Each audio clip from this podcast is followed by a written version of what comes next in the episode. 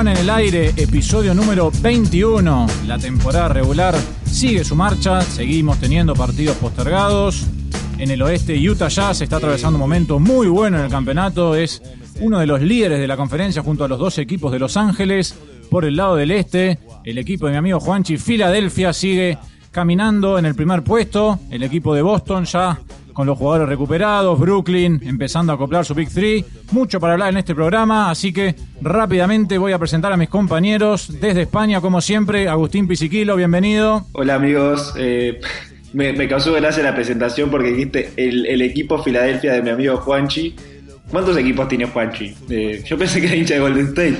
Es el, equipo es el equipo fetiche de él en la conferencia del Este. Claro. Siempre lo fue. Golden, State y Filadelfia. Mira, me haces hablar y todavía no me presentaron, Pino. bueno, estamos esperando que dijera algo productivo, pero no sucedió. Fernando Barcala, ¿cómo le va? Ale, Juan Chipisi, ¿cómo están? Y como decía, Sale, la verdad que lo de Utah viene siendo increíble. Eh, recuperó un Conley en un nivel, eh, no te digo nivel eh, Memphis, pero en un gran nivel. Y Mitchell que sigue teniendo ese, levantó el nivel asombrosamente y el otro día leía que mm, si mantiene este, estos números, ese sería el primer jugador en la historia en promediar más de 25 puntos en las primeras tres temporadas, una cosa así. Estaba bastante salado, así. Lo hablamos en la semana. Yo lo quería tradear en el fantasy y cuando de repente vi que estaba teniendo career highs en todos los rubros, casi me mato. Igual en todos. Juan Francisco Fernández, ¿cómo le va? ¿Cómo andan muchachos? Yo antes de empezar el capítulo quiero agradecer a nuestra audiencia internacional que llegamos a diferentes países acá según las estadísticas y que nos cuenten de, dónde nos escuchan, si quieren mandarnos un mensaje. Tenemos gente de Chile, de Austria, de Costa Rica, de Israel, de Suecia, de Canadá y Colombia. Podríamos decir las redes, ¿no? Porque en verdad, sí, en verdad, claro. Decimos las redes. Fer. Tenemos en Instagram es arroba box and one, el 1 escrito en número y no en, en letra. Y en Twitter es box and one todo en letra, barra baja al final. Nos pueden encontrar ahí, nos escriben si alguno tiene ganas, nos recomienda de qué podemos hablar, si quieren, o nos opinan si PC es un burro, por ejemplo, o, algo así. Eso es lo que yo siempre mando. que nos sigan en Twitter, que estamos cerca de llegar a los, a los 200 seguidores. Bueno, vamos a arrancar hablando de Utah. Ya algo lo decía Fer en su título. El conjunto del Jazz eh, lleva 8 victorias consecutivas, un récord de 12-4. En su última presentación aplastaron a los Golden State Warriors. Sin contar ese partido, los 7 triunfos anteriores, Utah había metido 133 triples, lo cual marca un récord para una racha de 7 triunfos consecutivos. Y además, para que vean que esto es algo en el tiro de 3 puntos que viene muy bien de toda la temporada, en sus primeros 15 partidos de la temporada, Utah metió 248 triples, lo cual también es un récord para los primeros 15 partidos de una temporada. Donovan Mitchell, como decíamos, está en un nivel altísimo. Conley creo que está demostrando ser el Conley que fueron a buscar y no el de la temporada pasada. Gobert aportando lo que ya sabemos que aporta y creo que hasta ahora el factor X quizás que ha tenido Utah es Jordan Clarkson, que está teniendo una de las mejores temporadas de su carrera y que pica en punta ya para ser el mejor sexto hombre del año.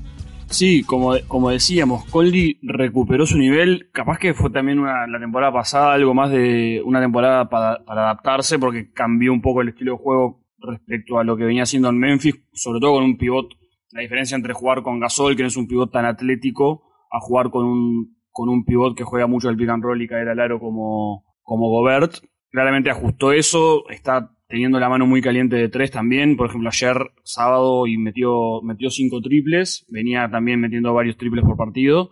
Y va encontrando ahí. Eh, Utah siempre, por lo menos a mí siempre me pasa lo mismo. Siempre lo, a principio de temporada lo descarto, igual que con Indiana, y ahí a a poquito metiendo metiendo lucha, metiendo lucha, siempre se terminan metiendo en, en, los, en las conversaciones por, por los playoffs. Conley igual la temporada pasada había tenido una lesión, creo, ¿no? Que lo había dejado varias semanas afuera. No sé si antes de empezar la temporada o en el medio. Estuvo, estuvo medio lesionado, sí, pero verdad, es muy lindo ver a un jugador como Conley, a mí me gusta mucho que vuelva al nivel. se había lesionado en Memphis, ¿no? Ya de antes, eh, había vuelto y después cuando empezó a jugar, empezó a jugar eh, con rodaje de vuelta en Utah. Y creo que lo que eh, vienen diciendo ustedes es, lo que está pasando. O sea, Utah era un equipo armado que venía de varias temporadas. Em, jugando bien, la temporada pasada jugó bien, pero se notaba que le faltaba eh, Conley. Y Conley el año pasado fue bastante malo. Yo lo tuve en el Fantasy y, realmente era, era muy malo su producción. Esta temporada es otra cosa, está jugando como el Conley que vimos en Memphis, no con tanto protagonismo porque no lo necesita, eh, sino aportando más desde, desde, otro, desde otro rol, pero, pero Utah está fuertísimo, o sea, defensivamente es un equipo muy fuerte, eh, Gasol sigue siendo el mismo hombre defensivo que había ganado dos años seguidos ese, ese premio. Roberto. Y, como decía Ale, la aparición de Clarkson, que siempre se lo vio bien jugando en los Lakers, eh, en un rol goleador más que nada, ¿no? Después estuvo en Cleveland, pero, pero ahora retomó la confianza y, viniendo desde el banco le da, le da mucho gol. Sí, habíamos hablado antes de la temporada, incluso esto que decías vos, de que es un equipo que viene armadito hace varias temporadas, con, una estructura bien clara. Para este año recuperaron a Favors, que es un jugador que les da bastante, sobre todo cuando sale Gobert. Ahora encontraron ahí quizás una linda un lindo cambio dejando a Ingles en el banco y haciéndolo jugar con Jordan Clarkson en esa segunda unidad, jugando Royce O'Neill de titular. Y lo que decía, ¿no? Eh, Utah es el cuarto mejor equipo en, equipo en cuanto a eficiencia neta. Y en estos últimos días hubo un lindo, un intercambio que generó polémica con Shaq después de que Mitchell hiciera 36 puntos contra los Pelicans en la entrevista con TNT. Shaq le dice, sos uno de mis jugadores favoritos, pero no tenés eso que se necesita para llegar a tu equipo al siguiente nivel.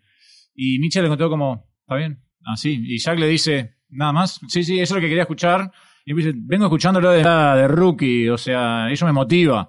Después Jack quiso decir como que lo había de ver cómo reaccionaba. Pero bueno, les planteo la situación a ustedes. ¿Ustedes piensan que Mitchell es un jugador capacitado para llevar a, a un equipo a ganar un campeonato, por ejemplo?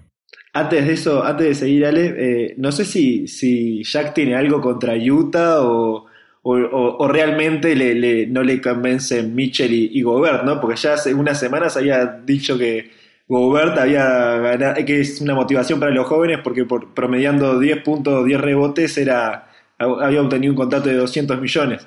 Capaz que todavía sigue pensando que juega el cartero Malone en Utah y siguen enfrentándose en la pintura, pero no sé, es raro, ¿no? Yo el beef con Gobert a Jack se lo banco, con Mitchell no sé qué tanto lo comparar a, Gobert eh, en, con Jack es una falta de respeto. Está, pero nunca nadie lo comparó. No, pero el loco, el loco, para mí el loco, se, o sea, es como dicen ahí, se piensa que es el, modern Jack y no el Pisen ni el Stallone. Con todo el cariño que, le tengo a Gobert, eh, que conste. Igual Jack es verdad que está bastante hater desde afuera, puteando siempre a, todos los...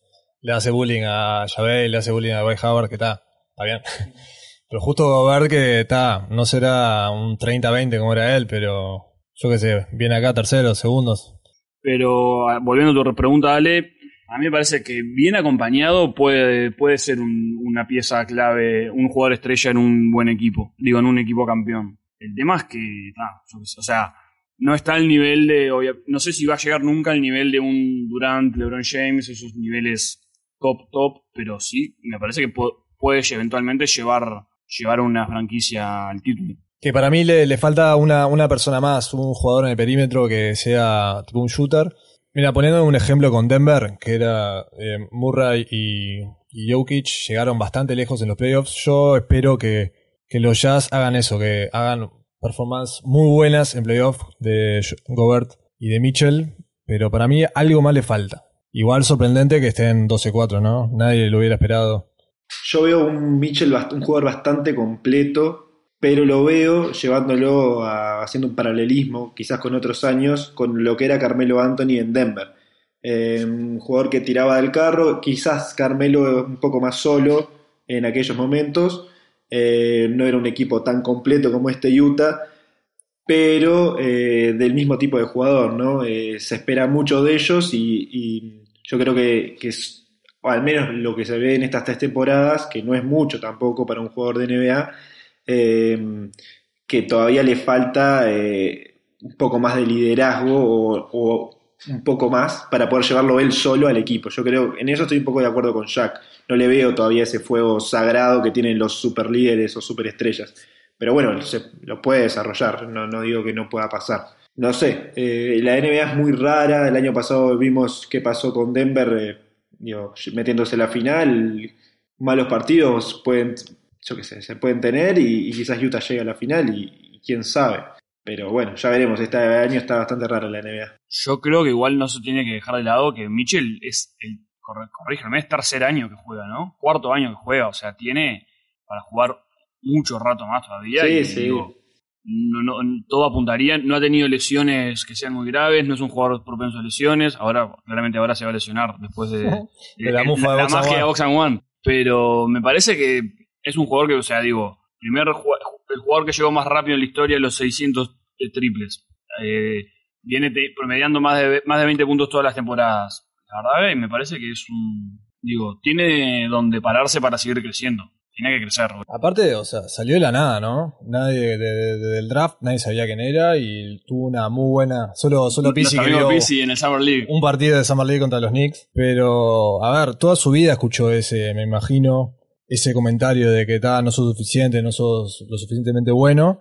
Y la verdad, a mí verlo jugar me encanta. Es uno de mis jugadores favoritos. Me encanta verlo jugar. Yo estoy bastante alineado con lo que decís vos, Juanchi. Para mí, cuando sean los momentos decisivos, la clave es la compañía. O sea, para mí Mitchell ya demostró que la pasta tiene. Eh, todos los años que ha jugado en Utah los ha llevado a los playoffs con récord positivos. O sea, si vos ves las últimas cuatro temporadas de Utah, 51-31, 48-34, 50-32. La temporada pasada, que fue especial, 44-28. O sea, venía de cuatro años seguidos sin entrar a playoff Utah. Y además después vos, ya con lo que hizo él en la burbuja, además año pasado, más no puede hacer. Contexto especial, lo mismo pasó con Murray quizás. Pero después llega un momento, momento decisivo que lo que importa es la compañía. Si vos te fijás, el año pasado, el número dos del equipo que salió campeón era Anthony Davis. Y si vos más hacia atrás en el tiempo, quizás 20 años, todos los equipos campeones, prácticamente todos, eran super equipos. Este año, por ejemplo, tenés a Irving, Durant y Harden en el mismo equipo. O sea, vos después ves a Utah, tenés número 2 a Gobert, que sí, es un buen jugador, pero no es lo que necesitas quizás para salir campeón. Capaz que alguno me dice Toronto, pero bueno, Toronto salió campeón por las lesiones de Golden State y nadie me va a cambiar ese concepto, más allá de lo bien que jugaba ese Toronto. Si Golden State tenía el equipo sano, no había ningún tipo de chance que Toronto le ganara. Entonces, para mí, para que Mitchell pueda dar ese salto que quiere Jack, en este equipo de Utah no creo que vaya a poder, a menos que sufra una transformación estilo Space Jam, o le traen un 2 del estilo Anthony Davis, o si no va a terminar siendo quizá como Denver, con el equipo que tiene ahora, más allá que tenga a Jamal y a Jokic, no van a llegar a salir campeones mientras siga habiendo potencias en el resto de la NBA como las hay. Estoy, sí, la verdad que pienso, o sea, estoy de acuerdo. Después en el, en el oeste, como siempre decimos, ¿no? Los Lakers tranquilos, siguen ganando de visitantes. Yo el otro día veía una linda estadística de que los Lakers, en cuanto a eficiencia neta, son el mejor equipo. Son el mejor equipo a nivel defensivo y la quinta mejor ofensiva. O sea, y están un par de escalones por encima, por lo menos de todos los equipos de, su conferencia. Ahora, como decíamos antes de empezar el capítulo, hablando entre nosotros, Anthony Davis ya tuvo un partido de superestrella y después los otros que vienen bien son los Clippers. Calladitos, seis partidos ganados al hilo. Y ya junto con los Jazz se empiezan a despegar, ¿no? Los Lakers 13-4 y después los Jazz y los Clippers 12-4. Sí, los Lakers para mí lo que están teniendo, ya hemos hablado y para mí se sigue dando que los Lakers están jugando con el piloto automático a tres cuartos de marcha y eso igual les da para jugar, para estar en la posición en la que están. Pero algo, un detalle no menor para sumar a lo que vos decís, sale, es que si sigue la tendencia de esta temporada, sería la primera vez en la historia de un equipo de LeBron James que el equipo sin LeBron en cancha tiene saldo positivo en el, en el más menos.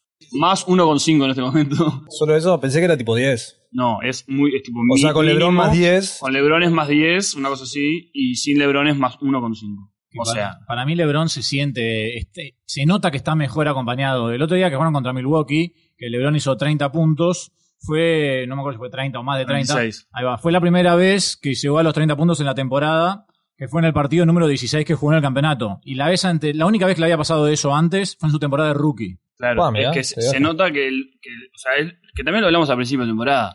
La incorporación de Schroeder le sacó la pelota de las manos. Si vas a las métricas mega avanzadas, usa menos la pelota de LeBron, eh, usa menos el pick and roll LeBron. Todos los, los porcentajes de usage bajan respecto a LeBron James. Y eso es porque le da el protagonismo al resto del equipo, inclusive también para hacer una especie de game management adentro del mismo partido. Digo, no tener que hacer tanto desgaste. Tampoco se ha, perdido ni un partido en toda la temporada. Y ha jugado back to backs, ha jugado mil partidos y todavía no se ha perdido. No se ha perdido ninguno y ta, hace como una especie de load management adentro de los partidos, digo, que se nota porque también ha bajado los minutos. Y después, en cuanto a los Clippers, sí, los Clippers, digo, vienen con la espina de, la- de lo que les pasó la temporada pasada, tratando que no les vuelva a pasar. cambiaron de coach, tienen que empezar a demostrar. Paul George sigue en un nivel muy bueno. Kawhi me parece que también. No se han perdido tanto partidos ninguno de los dos. Creo que Paul George no se ha perdido ninguno y Kawhi no estoy muy seguro. Incluso Kawhi ya va- dijo que va a jugar los, todos los back-to-backs, todos, o por lo menos pretende jugar todos los back-to-backs esta temporada. Que hubiera avisado antes para el fantasy, puta. Y, bueno, y el, oeste, digo, por, por ahí va un poco por donde lo, por donde un poco se esperaba. Yo sé, Portland un poco con las lesiones se está tratando de meter ahí en una posición y después sí, empieza todo el chocolate del, oeste, ¿no? El que está empezando a acomodar la balanza me parece que es Denver, que había arrancado flojo, pero ya está quinto con 9-7. El desgaste que hicieron esos muchachos en estos últimos días. Jugaron back-to-back contra Phoenix. Primer partido alargue, segundo partido doble suplementario. Hermosos partidos para mirar. En el segundo, por lo menos, lo de Jokic en el segundo alargue fue espectacular. Pero Phoenix, a su vez, que era uno de los equipos que había arrancado mejor, viene medio en caída libre. 4-6 en sus últimos partidos, ya está séptimo. Y después sí, hay que ver en ese chocolate de los 8-8 con Dallas, Golden State y San Antonio. Y bueno, hay que ver si Houston, ahora con el equipo nuevo acoplado, puede levantar y meterse en la pelea. Mira, hablando de lo que dijiste de Denver, cada partido le cuesta un montón. Cada partido le cuesta un montón. Son lo- los que más han tenido overtime. Tuvieron cuatro partidos donde ganaron dos, perdieron dos. Pero cada cosa les cuesta mucho. Y volviendo fuera a lo que decía de los Lakers, en la división van 0-2. Y una de esas fue contra Golden State, que hay que marcarlo. Que, ¿Qué partido? Como Steph Curry Lo ganó, lo ganó Draymond ese Lo partido. ganó Draymond. Lo ganó- ese partido lo ganó Draymond y la daga de Curry. Las cosas insólitas que te deja esa conferencia que Golden State le gana a los Lakers y después va a Golden State y pierde el local contra los Knicks, ¿no? Increíble. Y los Lakers le ganan a Milwaukee. Volviendo a la conferencia, eh, como decía Ale, creo que la tabla se empezó a partir ya, hay tres equipos que se fueron, eh, los Lakers, Utah y los Clippers, y después hay un conjunto de equipos que, que, que va del 4 al 10, que hoy son los que se estarían metiendo en una postemporada, que, es, que, que, que la, que la diferencia es un partido. Si vos te pones a ver, es un partido entre todos. Está mega apretado, hasta el 11 está mega apretado. Me, como decía Ale, eh, se- Denver se, se empezó a acomodar, metió tres seguidos, pero el otro equipo que está levantada es Memphis, que ahora volvió y le, creo que ahora volvió, perdón, Jay Morant, que lo habíamos hablado la temporada, el, el episodio pasado, pero le suspendieron tres partidos y en este momento viene de cinco partidos ganados y está sexto. Creo que es otro equipo que, que, puede sorprender y, si sigue en este ritmo de victorias, eh, seguir subiendo, ¿no?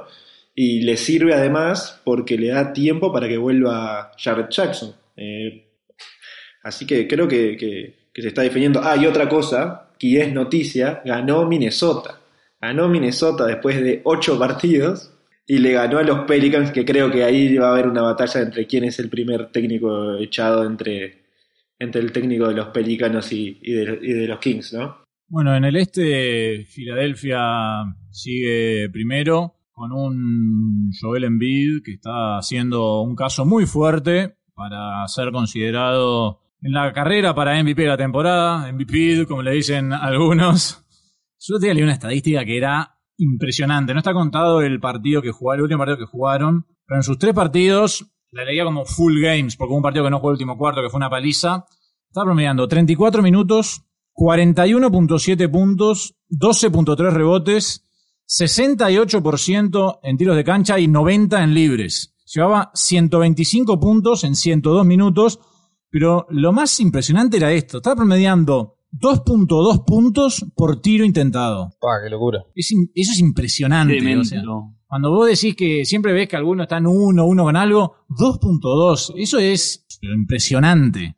Y decir que a, a Filadelfia lo cagaron con los partidos que lo- no lo pospusieron. Pero si no, irían 14-1, ponele, o algo así, porque hay que, hay que, yo siempre lo rescato, y en mi pensamiento lo rescato, y se nota en las claras cómo Doc Rivers hace jugar a Tobias Harris. Nunca nadie le va a sacar el juego que le saca Doc Rivers a Tobias Harris, que está en un nivel impresionante. Y le, le va encontrando, le va encontrando la mano al equipo, y la realidad es que hay que, hay que darle la derecha al técnico, porque un equipo que ya se empezaba a dudar si, si funcionaba, digo, por ahora viene funcionando. A ver, Doc Rivers tiene un, un historial de sacar jugo a sus, a sus grandes, digamos. Y a, a Tobias Harris ya lo conocía de sus momentos en Clippers. La mejor temporada creo que en la NBA de Tobias Harris había sido cuando Doc Rivers fue su entrenador. Y también eh, Embiid está floreciendo bajo ese, ese régimen de Doc Rivers. Sí, partidos de 30 a 10 son casi moneda corriente. En Embiid. Yo todavía había jugado en Roto Filadelfia. Por momentos son embole porque era pelota en bid y todos quietitos mirándolo hacer magia. Go to work. Pensaba en un momento que si en bid pasara un poco más la pelota haría varios triple dobles por partido. Para mí, considerando incluso que ahora tiene tiradores, porque antes veía para las esquinas y decía, está, perfecto, una pedrada. A la última tenés a Danny Green, tenés a Seth Curry, tenés a Tobias, que no es un mal tirador tampoco. Capaz que incluso eso también lo está ayudando a él, porque al tener tiradores abiertos, la defensa no se cierran tanto y él tiene más para trabajar incluso hasta uno contra uno en ataque. En la pintura que, seamos honestos, creo que no hay ningún pivote en la liga que pueda parar uno contra uno en bid. No, no, o sea, es lo, mejor que, tiene- que tiene la liga de grandes y es muy habilidoso, muy habilidoso en el poste bajo y tirando y todo y, y hace jugar, pero para mí también tiene un cambio mental eh, en bid que se- para mí, no sé, se nota que se está divirtiendo y está, tipo, está enfocado. Que antes lo veías, tipo, en los, antes de los partidos comiendo una hamburguesa ahí, tipo, Mi- Mirando YouTube. mirando YouTube. Y ahora no, ahora me parece que está muy, muy enfocado y ya fue dicho, es el año de los Sixers. Eh, me parece que este, este equipo de Filadelfia es más parecido a ese Filadelfia que perdió en, la semifinal de conferencia con, con eh, Toronto, eh, con ese tiro en la última jugada de, de Leonard, que el que fue el año pasado, ¿no? Eh, fue, un cambio raro, fue una estrategia rara la que se tomó la temporada pasada. Eh, y esta vez ya volvieron con más tiradores, más jugadores. Y creo que también quizás eh, era eso lo que necesitaba Filadelfia, un, técnico que les cambiara la cabeza, un, técnico con experiencia, con, con títulos, que, que haya demostrado en otro lado y, que lo respeten, como que fue un jugador de básquetbol además de, de- de entrenador. Y quizás era eso lo que necesitaba. Hoy se ve, como dice Juanchi, otro, otro Embiid, eh, se ve un Simmons incluso con un poco más de confianza, animándose a tirar tiros, eh, qué sé yo, un Tobias Harris teniendo otra excelente temporada. Me parece que, por ese lado puede haber sido el gran cambio ¿no? de, de Filadelfia, además de- del cambio de volver a tener tiradores. Sí, y la aparición para mí clave de Milton desde, desde la banca, ¿no? Que le, da un, como un respiro a tener un armador viniendo para manejar la segunda unidad, que no, no tengo muy claro los números de Milton, pero viene jugando espectacular y cuando tiene que tener la bola en las manos le, da una alivio a Embiid y a Simmons para que él maneje los, los hilos del equipo. Sí, incluso Milton es uno de los que se habla que está junto con Clarkson, como los dos que pican en punta para ser sextos hombres del año. Milton está promediando 15.4 puntos y 3.4 asistencias por partido, pero también está tirando muy bien de afuera. Y es lo que decís vos, creo que hay incluso es hasta otro tirador para Embiid, porque lo, lo que decía lo yo te leía, Ben Simmons está teniendo la peor temporada de su carrera en cuanto a anotación. Y eso Filadelfia es como que no lo está necesitando. Es que nunca fue muy anotador, digamos. No es eh, el punto fuerte de. Ponerle, ayer metió un career high que fueron 20 puntos. eh, tipo un 7 de 10. Pero, o sea, no, no es su juego, su fortaleza. Y bueno, creo que el equipo de la semana en la conferencia este, para alegría de nuestro amigo Vare, fue Cleveland, ¿no? Que tuvo enfrentamientos back to back contra Brooklyn, que casualmente eran los dos primeros partidos del Big Three en Brooklyn. Le ganó los dos. Yo leía que la última vez que Cleveland le había ganado partidos consecutivos a Brooklyn sin LeBron había sido antes de que LeBron entrara en la liga. O sea, la temporada previa a que LeBron entrara en la liga, Amo esos datos así, me. Volvió, en el primer partido volvió Colin Sexton de la lesión y qué manera de volver. En desde ese, el primer partido que ganó Cleveland fue en doble alargue. Colin Sexton anotó 22 puntos en los dos alargues. El Big Three de Brooklyn en su totalidad 19. El primer partido jugó Irving. Sí, porque fue en la cancha de Cleveland, le hicieron un video tributo y todo, y él se señaló el dedo con el anillo. Imagínate en, en tu noche tributo, tipo viene el flaco este, Colin Sexton, que usa tu número, usó tu número, eh, o sea, eh, y, y el festejo de- de- de- del día de que ga- ganaste el anillo, no podés contra él, o sea, te sacó... Qué increíble igual que la primera vez que Kyrie vuelve a Cleveland es después de 3, 4 años que se fue de Cleveland. Eso, eso es increíble. Pero ahí ese- esos partidos, esos dos partidos contra Cleveland, se vio un poco lo que todo el mundo dice y lo que ya hemos hablado en episodios anteriores. Cleveland, la peor ofensiva de la NBA, le metió 140 puntos. Entre esos dos partidos, Cleveland le hizo 134 puntos en la pintura de los Nets, que es la mayor cantidad reci- permitida en una racha de dos partidos en los últimos 25 años. Por eso, entonces, son los primeros partidos, recién está empezando, pero se notó y se- como que se va notando un poco que el problema que va a tener Brooklyn es el tema defensivo ya entrado, entrado en los playoffs. Y Jarrett Allen, que tuvo su, su revenge game, de por qué lo fletaron como si fuese un pobre un, Prince también, ¿no? Prince también jugó bien, este, tuvieron ahí su, su, venganza, su venganza. Hubo, hubo un póster de Jarrett Allen a Joe Harris que fue hermoso. Y que es como decía vos, Fer, Cleveland es la peor eh, ofensiva en cuanto a eficiencia de la temporada. Son la segunda defensiva, ¿no? Fíjate, los dos extremos. Mientras que Brooklyn está, Del otro lado. se- está cuarto a nivel ofensivo y 21 a nivel defensivo. Viene sexto en eficiencia neta. Igual esa me parece que es la estrategia de, de, de los Brooklyn. O sea, no defender, pero ganarte haciendo más puntos si, que el otro. si vos jugás al mata-mata contra Brooklyn, de enfrente tenés a Irving, a Harden y a Durant. O sea, Claro. grandes chances de que te vaya mal. Lo que pasó esto que eh, en OT, ponele, no, no metían una. No, el, el overtime, el que se lo robó fue, fue Colin Sexton, por lo menos en ese, en ese primer partido. Si vos ves las estadísticas, tiró 8 de 14 Colin Sexton, 5 de 7 en triples, mientras que el Big 3 de Brooklyn tiró 6 de 16 en tiro de cancha. Pero sí, ahora Cleveland, este, también, recordar que está jugando sin Kevin Love, también estaba jugando sin Garland.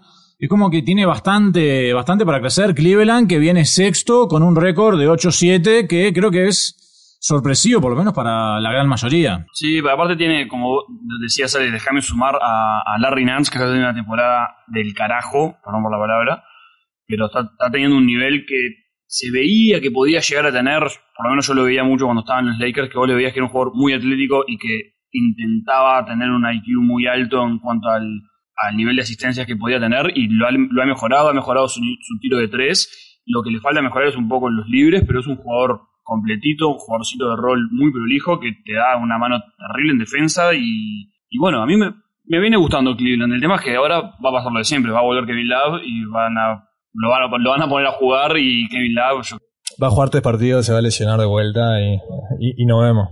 Es probable que a Kevin Love lo terminen haciendo un trade si están las cosas funcionando así y saquen alguna segunda ronda o alguna cosa de esa. Sacársela de arriba. la millonada, la millonada que le pagan a Kevin Love no entra a ningún lado. Bueno, pero qué sé yo, lo mandan a, a Detroit igual, que igual quiere agarrar un contrato grande para, para destrozarlo. Llévatelo a los Knicks, Pino. No, a los Knicks, no, que vaya, que vaya, ¿por qué no va a Golden State? Que le vendría bien. Óptimo. Sí, dale. Sabelo. ¿Dónde firmo? Bueno, el, el Big Three de Brooklyn creo que en los primeros partidos se vio lo que todos pensábamos, ¿no? Que les iba a costar engranar a los tres jugando juntos, perdieron los dos partidos como decíamos con Cleveland, después le ganaron a Miami, sufriendo hasta el último segundo en un partido que tenían controlado, frente a un Miami que no contó ni con Jimmy Butler ni con Tyler Hero. Creo que las primeras conclusiones que se pueden empezar a sacar es que el arma ofensiva principal sigue siendo Durant, como todos lo esperábamos. Después, este, Harden es quizás el que está cediendo mayor protagonismo. Eh, en el último partido en el que ganaron, en el último cuarto, agarró la pelota a él y fue fundamental. Pero vos veías, por ejemplo, Harden, este, lleva en sus dos partidos que jugó, dos de los tres partidos que jugó con el Big Three, no intentó ningún tiro al aro en el primer cuarto, jugando en, en los Nets, algo que le pasó dos veces en toda su estadía en Houston, por ejemplo. Sí, no, y aparte te das cuenta, en el último partido solo tiró 8 tiros, cosa que no había pasado desde diciembre del 2016. O sea, está... Alguien tiene que sacrificar ahí, están viendo. Se sacrificó él. Irving quizás ha cedido un poco un par de tiros. Va a ser por partido igual, va a ser tipo ahí en el field de- del A, a mí partido. hace- hacen un piedra, papel o tijera antes de entrar a la cancha y dicen, bueno, hoy quién agarra la pelota. Bueno, se pasó en el tercer cuarto, Durante estaba intratable, iban todas las pelotas para él, y al final del partido, cuando Kairi empezó a invocar, se las daban a él. Irving creo que ayer hizo 13, 15 puntos en el último cuarto. Sí. Pero, Sí, eh, ese, a ver quién está caliente y bueno. como decíamos, ¿no? El, el hombre igual sigue siendo Durant, que jugó 13 partidos esta temporada y en todos anotó 20 o más puntos, que es la racha más larga para empezar una temporada en su, en su carrera. Sí, eso es lo que les decía. Por ejemplo, si vos te pones a ver ese partido del último contra Miami, Harden tiró 8 tiros, pero embocó 2. y tiró 5 triples y, y er- y erró todos. Entonces, quizás por ese lado se concentró más en, dar asistencias y, involucrarse en, otro- en otros roles del juego. Digo, repartió 11 asistencias, fue el máximo asistidor del equipo en ese partido. Y dejó a Durant, a, a Joe Harris y a, Irving encargarse más de los tiros. Si vos te pones a ver, los tres que acabo de nombrar tiraron por encima del 55% de campo, o sea, una locura. Y, un 50 y por encima del 55% en triple también. Igual, cualquiera de acá de nosotros hace 11 asistencias y solo hay que dársela a Kevin Durant, ¿no? Yo no quiero ser repetitivo con el tema, pero ayer de vuelta lo mismo porque Adebayo hizo 42 puntos o 41 puntos, una cosa así. 23 años tiene, boludo, es un viaje. Y todas las flores para Adebayo se las merece todas, pero de vuelta, un pivot les hace y en la pintura, creo que fue mucho en la pintura porque creo que metió un par de, un par de triples nomás, 40 puntos. O sea, la, el juego, la defensa interior de Brooklyn no existe, literalmente no existe. Y cuando lleguen los playoffs, si no ajustan eso, en el este jugando contra, contra Giannis y contra Embiid, y en el oeste, si, salen del este jugando contra LeBron, Anthony Davis o contra Paul George o contra, no sé, Jokic, es complicado. Entonces, me parece que tienen que hacer algo. No sé cómo lo van a solucionar, pero eso es un problema que tienen que solucionar lo antes posible porque es un problema. Es que no, no sé si lo van a poder solucionar, ¿no? El único jugador ahí que puede defender cuando se lo propone es Durant. Los otros, quizás si se lo proponen algo pueden hacer, pero el único que puede defender en serio, si tiene ganas, es KD. Estoy de acuerdo. Entonces ahí como pasás a depender de tu ofensiva, donde alguno de los monstruos o dos de los tres no estén en una noche medio acertada, en playoff, se te complica, porque ahora en temporada regular la va llevando. Vos ves la tabla y Brooklyn aparece quinto, pero tiene varios partidos jugados más que los demás. Está con un récord de 18 va a entrar a playoff, pero en esa instancia ya me parece bastante arriesgado. No sé, no sé qué hará Brooklyn. Algo alguna tuerca tienen que ajustar. Ya cuando llevan a D'Antoni se sabía que iba a ser más o menos esta la estrategia, ¿no? Salimos 137 a 124. Total. Eh, no sé, yo creo que de alguna manera tienen que. Eh, no sé, trade no creo que ya no, sé, no creo que tengan algo para dar. El buyout no sé cuándo van a empezar a, a rajar a los jugadores pero de alguna manera tienen que arreglar eso. Para añadir una estadística extra de lo que estaba diciendo Fer eh, y para ver cómo no lo pudieron marcar a De Bayo, tiró 14 libres, ¿no? O sea, invocó, invocó 12. Eso es lo que te quiere decir, es que no lo podían marcar ahí abajo en la pintura. Este, y otra cosa es que no sé qué jugadores libres hoy en día hay como para que puedan traer un grande extra a jugar en ese rol.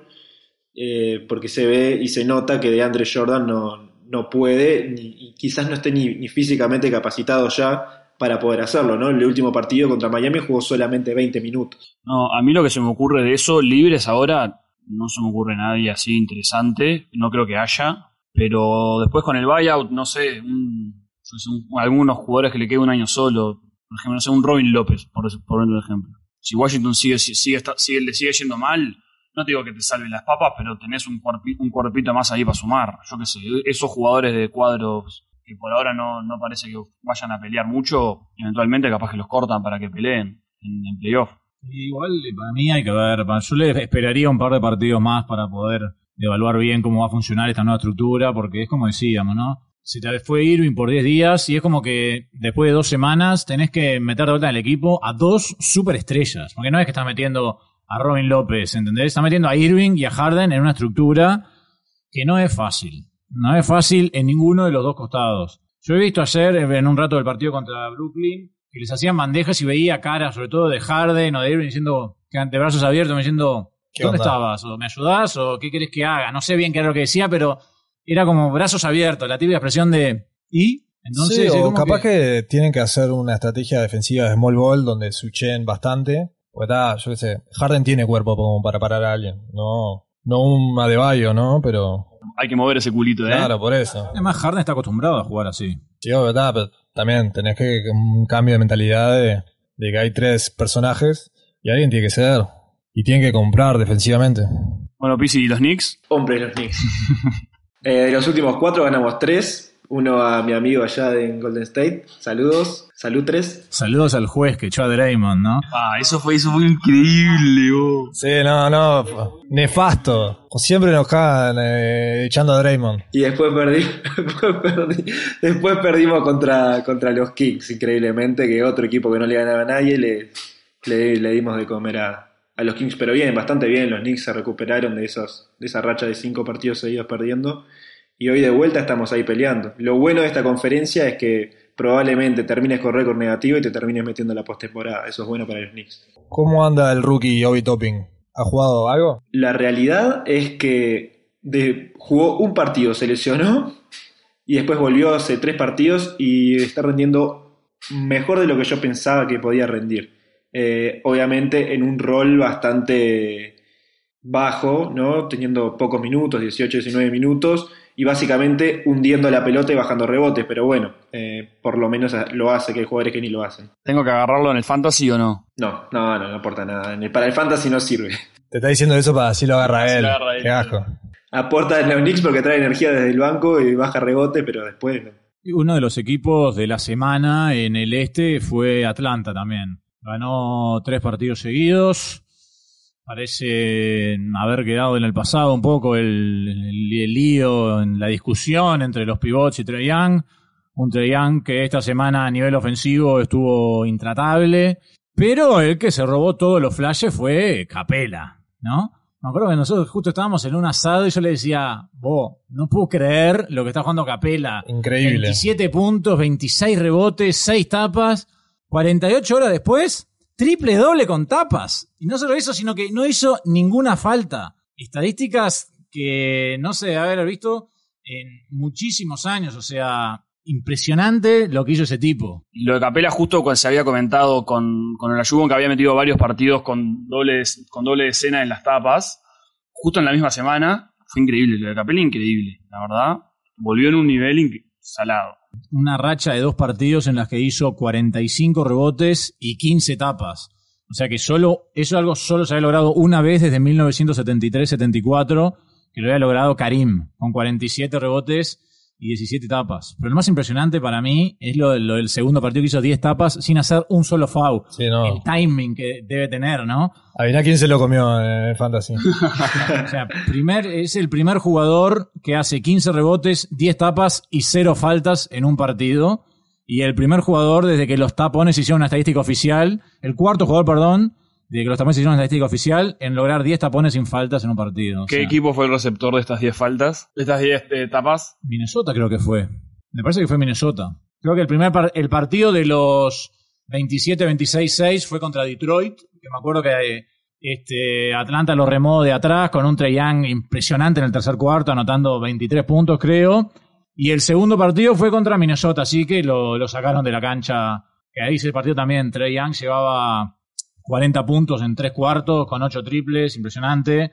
Young que fue, llegó a una marca anotadora, la segunda más alta en la historia de los Hawks para los primeros 15 partidos de una temporada después de, del gran Joe Johnson. Sí, habían jugado, en esta semana jugaron dos veces contra Minnesota y también en el primer partido sacó 23, 15, 2, 2, 2, 3. Una locura Una también. locura, ¿no? Impresionante lo que, lo que fue la, la semana de Capela. Eh, yo creo que, como veníamos diciendo, los temas de química cuando se pierde se agravan, cuando se gana se empiezan a tapar solos. Eh, tres partidos seguidos de Atlanta y además eh, los que habían tenido un poco de problemas que fueron eh, Trae Young y, y, y Capela y además de, de Collins, pero Capela también, son los que están llevando y la están rompiendo.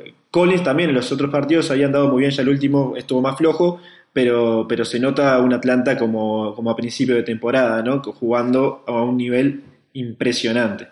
Sí, es que en los tres partidos que decía Juanchi esta semana de, la- de Atlanta, Capela lleva 63 puntos, o sea, 21 de promedio. 60 rebotes. 60 rebotes, o sea, 20 de promedio y 18 tapas. O sea, está promediando 21-26 en la semana Capela. Y bueno, creo que es como una, una de las cosas que decía Pisi, ¿no? Collins quizás sea un poquito el que falta que levante y vuelva a, a su nivel habitual. Si bien no está teniendo una mala temporada, podría decirse que está un poquito por debajo de lo que uno esperaba de él. Sí, y ahora con el retorno de Galinari se le puede llegar a ser más complicado todavía. Porque no tiene el contrato renovado, no se sabe qué va a pasar el año que viene. Ah, el año que viene. Este año. No quiso renovar el No quiso renovar él, por eso este, No, además uno esperaba al principio de la temporada, capaz, que para los finales de los partidos, un small ball con Collins de 5 y Galinari de 4. Pero con Capela en este nivel, anda a sacarlo. Vamos a ver.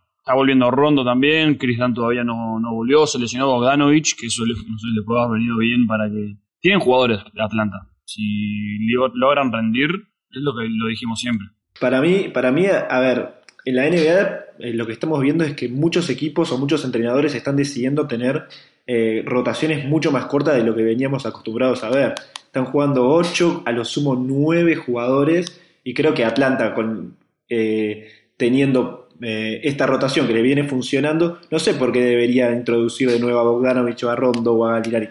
Quizás a Galinari sí y, mover, sacarle un poco de minutos a Collins que no está jugando tan bien, pero la realidad es que ¿por qué cambiar algo que está funcionando, no? Bueno, y para cerrar, eh, Washington parece que vuelve a jugar después de un par de semanitas. No sé si habrá metido presión la liga o no, Pero Washington contrató por 10 días a Alex Len y a Jordan Bell y vuelve a jugar contra San Antonio. Creo que se especula con que va a tener entre 8 y 11 jugadores habilitados.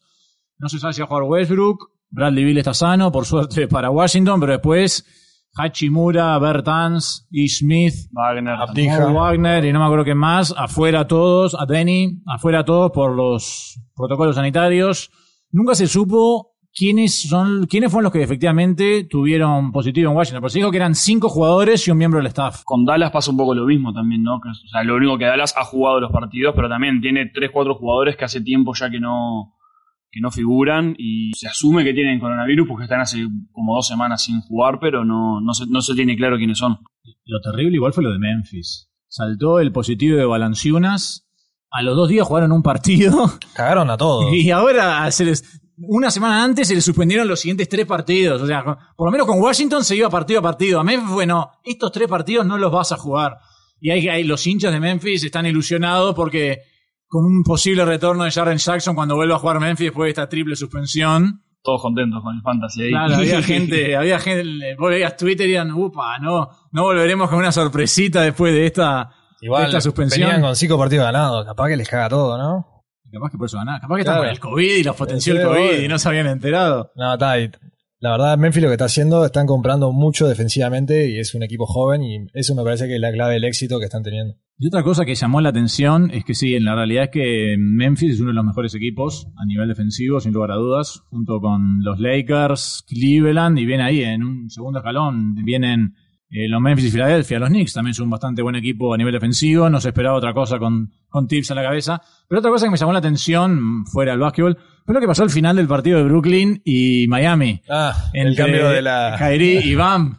Que es en- con todos los nuevos protocolos de seguridad que creo que iban a cambiar. No sé si iban a cambiar la camiseta o Sí. qué, pero vino un seguridad y se metió en medio y dijo: No, Ale, an- andate, Bam. Y después le hizo seña a Kairi de que como que se tenían que haber chocado solo los puños, una cosa así, fue tremendo. No, claro, están jugando dos horas seguidas tocándose todo, pero no, no. La camiseta no.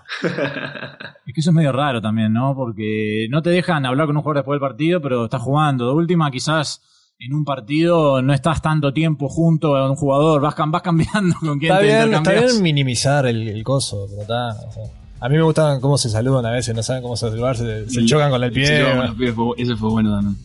Bueno, de esta manera llegamos al final de este episodio número 21. Esperemos que la situación del coronavirus siga mejorando para que no haya tantos partidos postergados. Y nos reencontraremos la semana que viene para seguir hablando de básquetbol. Muchas gracias. Chau.